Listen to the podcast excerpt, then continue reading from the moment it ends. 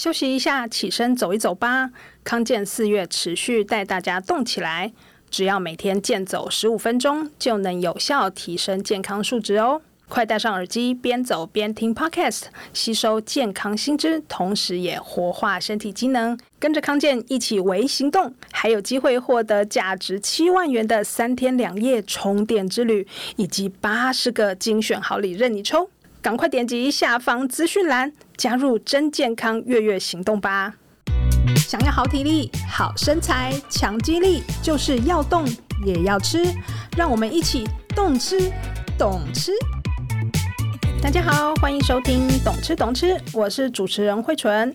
现在越来越多人知道，要有强健的体魄，增加肌肉，有一种营养非常的重要，一定要吃够。那是什么呢？就是蛋白质。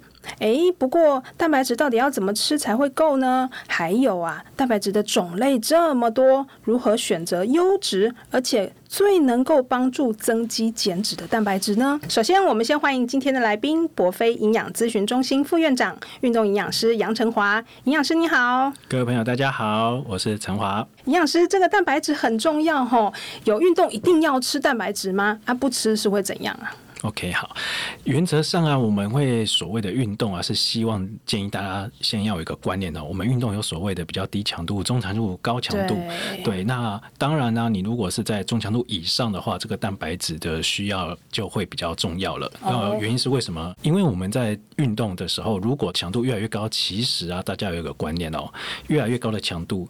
它在这个过程中会有一点肌肉的身体的损伤，还有蛋白质的破损，所以我们要增加蛋白质来让我们身体有足够的合成跟恢复，甚至是说要增肌的时候，蛋白质它也是建构我们身体的原料之一。嗯，所以如果照这样说，如果我们平常只是走走路啊，不用特别吃蛋白质。走走路的话，我们要摄取的就是日常生活的基本量就好了。所以营养师刚刚的意思是说，如果我有中度或中强度以上的运动，嗯、除了一般的摄取量量之外，要特别再增加再增加一些蛋白质，这样。对对对，再增加一些。哎、哦，那一般来说，您刚提到中强度的运动，我要怎么去评估吗？对，因为大家就会觉得说，中强度运动我应该跑得很累，应该就是中强度了吧？尤其是在肌肌力训练的时候，肌力训练其实有的时候很难自己评估到这个中强度到底是怎么样，因为大家比较可以想象，如果是跑步的话，跑得很累，哎，可能是比较强。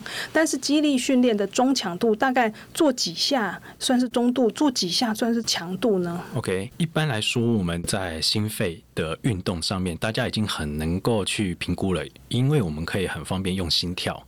啊，来评估。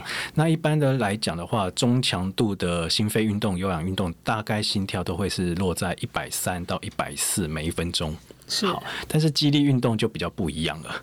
他没有办法用心跳，有时候你做的很累。心跳还不一定有一百三，对啊，所以感觉有点难评估哈。对，营养师有什么建议的比较简单的评估方式，而且是在空中大家可以用自己自身的经验去想象的嘛？大家可以来想象一下哦，我们在运动的强度，如果你把它分为就是一到十分这样子去评估强度，嗯，一分就是非常轻松，十分就是非常非常非常非常累，你会。做到就是已经用生命的力气在做，会趴在地上的那种程度的累的 状况，那个叫十分的话，我们中等强度大概就是五分六分左右。五分六分算中等。那五分六分大约就是你可能在做重训，假设是做个四组好了，那约莫可能是在你的最后一组左右的做完，你都还是觉得嗯还可以。就是能够靠自己的能力完成这四组的所有动作，然后感受上你还有余力再做个几下，再做个两下左右。是，对，这样子的话呢，它是会比较属于说容易评估的方法。那如果我们在家里用，像我们有很多的朋友都很喜欢用弹力带在家里做这个徒手训练嘛。嗯，如果是弹力带的话，要怎么去计算呢？那如果说像是居家的这种弹力带的话，你可能在做这个动作的时候，你会感觉到肌肉在使用的发力吼，会是有一点紧，然后再来呢，不太明显的酸感，但是你觉得你其实持续做个十五二十下都是可以的，嗯，对，这样基本上中强度会让你觉得是哎有一点点挑战，但是你是可以负荷，而且你觉得是是轻松的。哦，那如果你的强度是比较高的，真的要看个人身体的控制能力了。因为如果比较有运动经验的，他在做高强度的时候，会有一种身体的，比如说肌肉啊，做重训的时候啊，或者是弹力带的时候，是肌肉很酸，但是很酸的状况下，还可以再多 hold 个几秒钟。嗯，就是他可以 hold 得住这个酸，即便是在比较强度的时比较高的时候，他还可以控制了身体。但是这个情况会放在就是刚开始运动的人，他会没有办法。很酸的时候，其实没有办法 hold 住。对他来说，其实已经算是有点高强度了。所以，如果是刚刚您提到说，哎，还稍微可以有一点 hold 住的状况之下，可以再多做一两下，这样是中度以上。比较算是可以在中度，中度最多到中高。如果是大家在家里做到这样子的程度以上，哎，我们的摄取蛋白质的部分就要提高了，是这样吧？这个时候对身体来说，有点像是给身体一个讯号，就是说，哎，我现在是。在外界有对我来说是有一个稍微有难度的挑战，那我为了要让身体能够 cover 这个挑战。甚至是未来可能会有同样挑战的话，我的身体必须要变强。因此，在运动后的营养补充啊，就会变得比较重要。这样子才能够让身体就是建构更好的一个状态。但如果是在比较中低强度的一个情况下，对身体来讲，这个蛋白质的给予的话，它的效用会被缩小。所以，蛋白质它对身体能不能够建构肌力呀、肌肉啊，适时的还是要看这个运动的搭配，其实是蛮重要的。那我们就开始聊蛋白质的摄取，它到底要怎么吃啊？运动。前中后蛋白质都要增加吗？或者是要增加多少呢？好，那蛋白质其实它在增加的时间点，我们一般来说还是会建议在运动后这个时间点是比较重要的。嗯、那运动前呢，反而蛋白质的增加的量倒不需要很多，会是在碳水化合物的摄取会比较重要。哦，对，现在可以给各位一个观念嘛，就是运动它是怎么去进行的，或是你怎么安排，它就有点像是个火车头，嗯哼，带在前面。那你今天的运动的安排的方向是往东走，那你所吃的东西跟身体的反应就是会往东这个方向去。好，那。运动开头了之后呢，我们要完成运动，有时候呢吃的碳水太少啊，会让火车头的动力变弱。例如说，你可能今天预计想要做中高强度的运动，但是你可能在运动前吃的碳水可能是水果或者是说淀粉之类，这吃太少了。你原本要做三组的动作，结果你只能够做个两组。然后第三组还得要中间再休息啊，好、oh. 还得花点时间再把它补完，oh. 对，甚至还要降重量才可以做得完。是，对，那有可能是你前面吃太少了。那我们如果在运动前呢，把淀粉、碳水的量吃足了，然后让你可以完成应该要完成的动作。的话，那对身体的一个刺激效应啊，才会比较够。是，那蛋白质也是吗？蛋白质的话，也可以看营养标示获得，但是啊，它在运动前这个时间点的话，反而不需要特别的加强。嗯，你可能就是多搭配一杯豆浆，或者是呢一颗蛋，哦，就是有一个大概十四克左右这样的一个量，其实就够了。运动前的部分，对，对对对，不用特别再额外要吃可能一个一大块鸡胸肉跟更多的东西，嗯、倒不需要。但反而蛋白质的重点是在运动之后。对对对对，可以在运动之后会比较好。嗯，好，运动之后的蛋白质到底要怎么吃？要吃多少呢？提供给大家一个比较简单的计算方式。那各位手边呢，如果有计算机或者是手机里面有计算机功能呢，你可以先输入你自己的体重。嗯、好，那以过去近期的研究来看啦，就是以成人来说，要比较最好的效率的增肌的蛋白质的摄取，就是单一次这个重训，好，大概是在每公斤体重零点三一，所以刚刚的七十公斤，好，要你的自己的体重再乘以零点三一。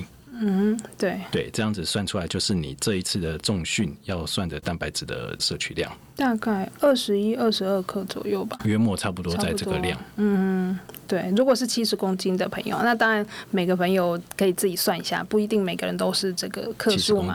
对对对，因为每个人的体重数都不同。对对，那当然就是体重形体越大的，他的一次运动后的。蛋白质的摄取量就相对的会再提高一些，对，就可以多吃一点，反正你身体去需要嘛。对对对，那我们假设刚刚算出来是大概二十一克的蛋白质嘛，对不对？对。好，那在运动后，那你去一些超商、便利商店去挑选食物的时候，你可以选择像是牛奶啊、豆浆啊，再搭配我们一样也要补充碳水化合物、淀粉的食物，譬如说像是饭团。哦，或是地瓜啊，或者是吐司这一类，它上面都有蛋白质的一个含量是多少？那把它这两个加起来，有满足到二十一克就可以了。那最简单的搭配会是什么？我举例就是像无糖豆浆，通常大概四百五十 CC 这个量，大概蛋白质会含大概十五点八克左右。嗯哼，好，十五点八克，那我们再加个饭团。好，饭团蛋白质的话，我们一般抓大概在四克到五克左右。那有一些可能会比较高一点点，对啊，看里面包什么嘛。对对对，可能到七克左右，这样子这两个加起来约莫都有满足大概二十克、二十一克左右了。嗯，所以刚刚提到是豆浆加个饭团，小小是三角饭团的饭团。对对对，现在饭团也有一些稍微尺寸大一点点的，有有有有大一点，可能要看一下上面的标示。对，看标示会比较准确。对，但约莫是豆浆一罐加上饭团一颗，大概可以满足七十公斤的人。它一次的对这个蛋白质的需求量，激励运动之后的蛋白质的对的需求。那如果说身体再大一点。那你可能又比较容易饿的话，或许呢，你可以改成就是像是杯狗之类的，它蛋白质也至少都会有六克到八克左右。贝狗蛋白质有这么多？会有多一些哦。对对对对，但是我们主要还是会从比较优质蛋白，你像我们刚刚提到的牛奶、豆浆啊，这个主要的量会比较足一点，多一点。对对对，那淀粉。的食物里面的蛋白质的量，就是有点像是辅助的，去把它给补一些缺口起来。嗯，所以还是以奶蛋豆类对比较主要的对对对，主要能够补得到。对，然后再加上我们本来就是运动之后一定要吃的碳水化合物，嗯、里面再加一点进来，对，哎，就可以满足需要的运动之后的蛋白质的含量。这样没有错。对，但是如果他不想要吃太多，他想要减脂的话嘞，嗯嗯，有没有什么样的建议？原则上在减脂是。比较要注意全天的饮食的分配，嗯，全天的饮食。对，对，那因此单次的补充上面哦，比如说运动后的那个单次补充啊，我的概念是建议那一次还是要好好吃，好好补。是对。那减脂的话是全天包含你的日常饮食的这个是不是脂肪摄取的比较高啊？那或者是热量，其实在全天的时候吃的比较高。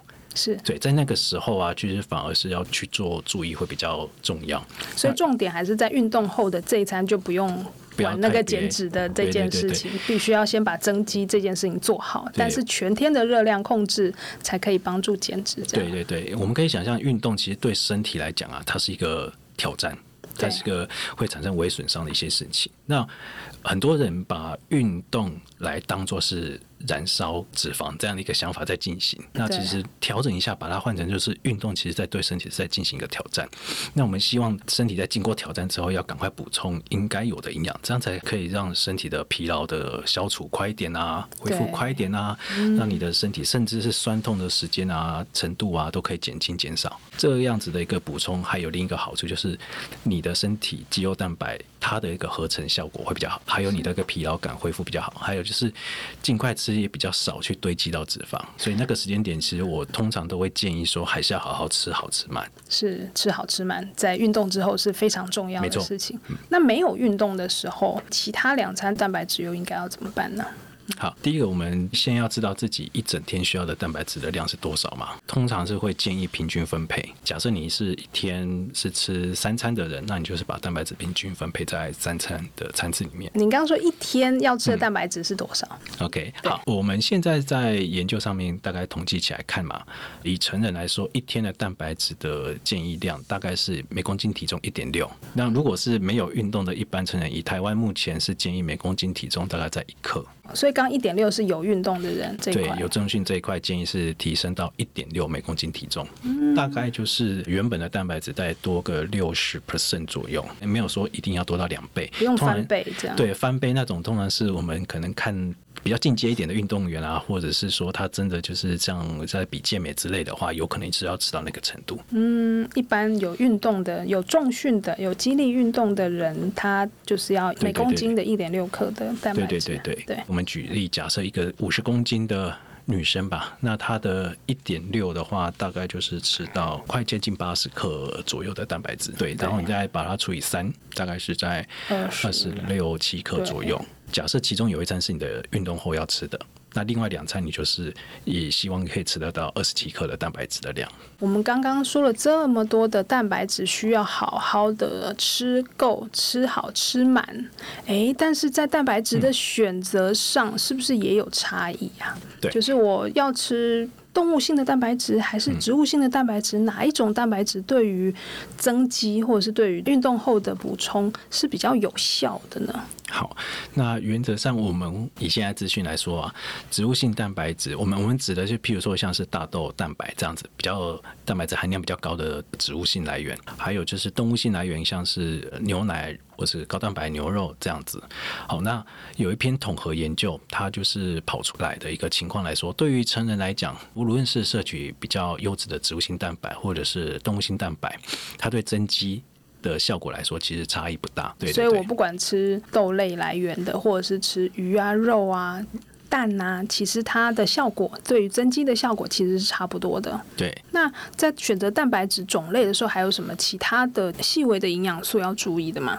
比较需要注意是说，它里面的必需氨基酸的含量啊，就是可以比较高一点，会比较好。哦。好，那这个部分的话，对于我们这个身体所需要的蛋白质的里面的必需的量会充足，因为所谓的必需氨基酸，就是你只要吃得到这些必需氨基酸。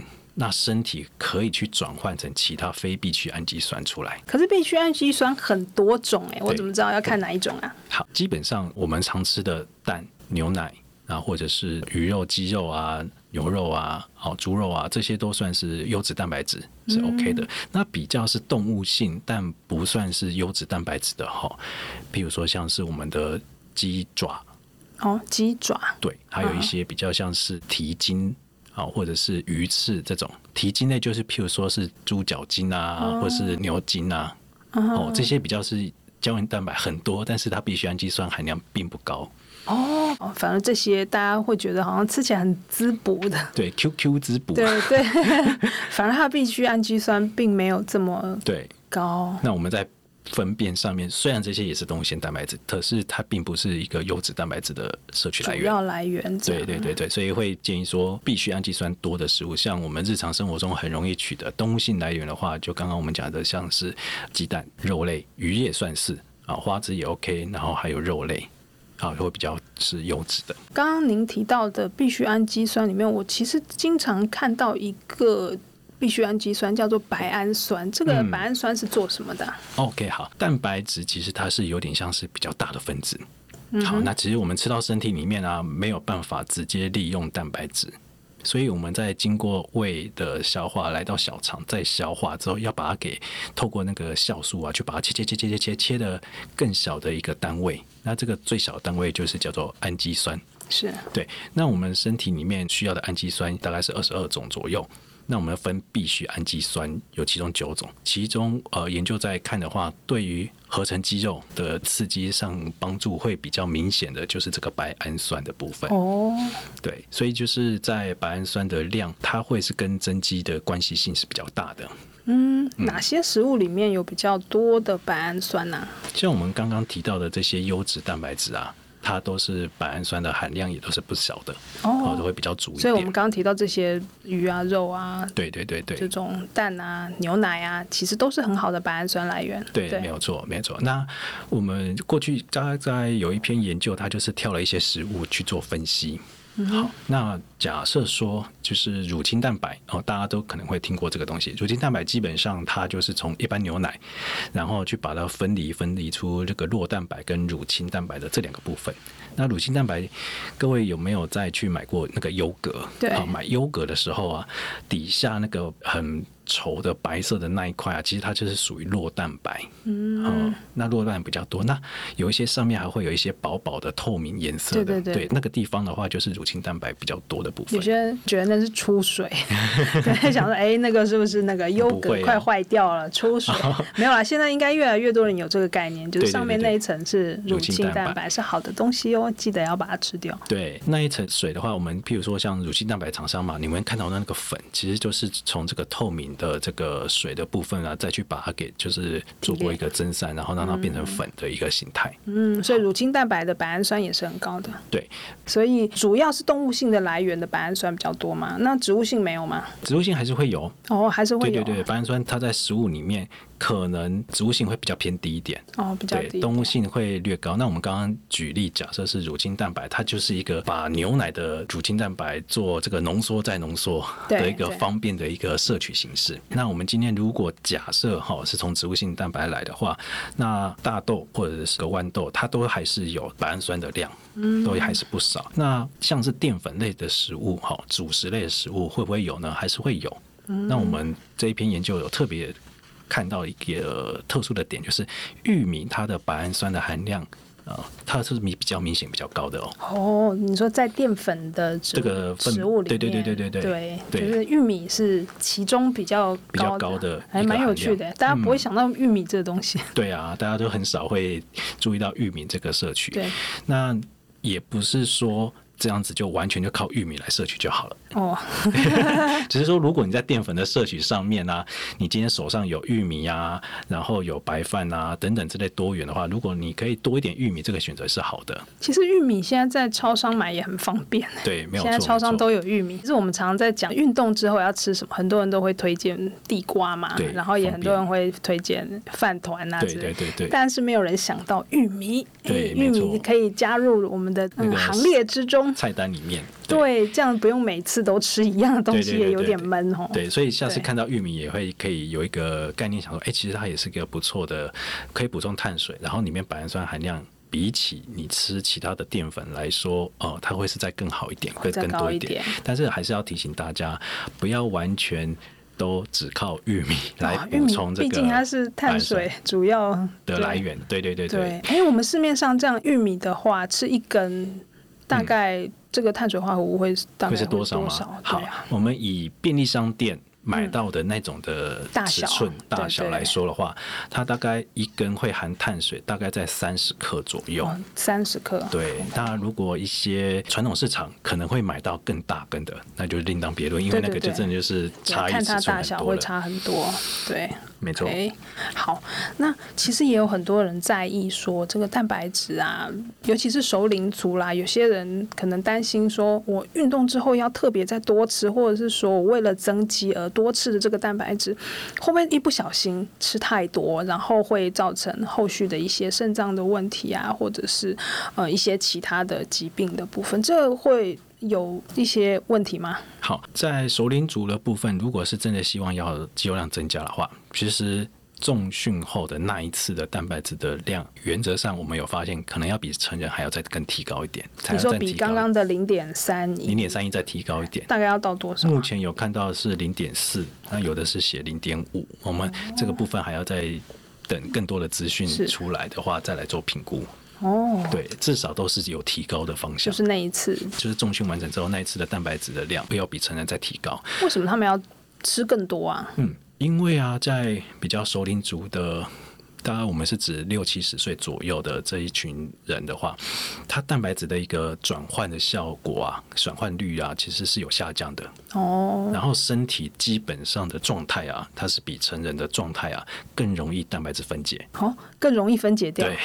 吸收又差，然后又容易分解掉。对，对没错。哦。这是一个嗯年龄状态的一个没有办法去维持的情况。对对对对。因此，在蛋白质的一个提供上面，就是量要增加一下。嗯。嗯，所以简单来说，我们就是直接乘以零点四嘛。如果比较安全的状态，至少乘以零点四，一公斤零点四克，一公斤的体重乘以零点四，嗯，的零点四的部分，大家可以自己算一下。就是如果你是六十公斤的人呢，嗯、大概就要吃二十四克。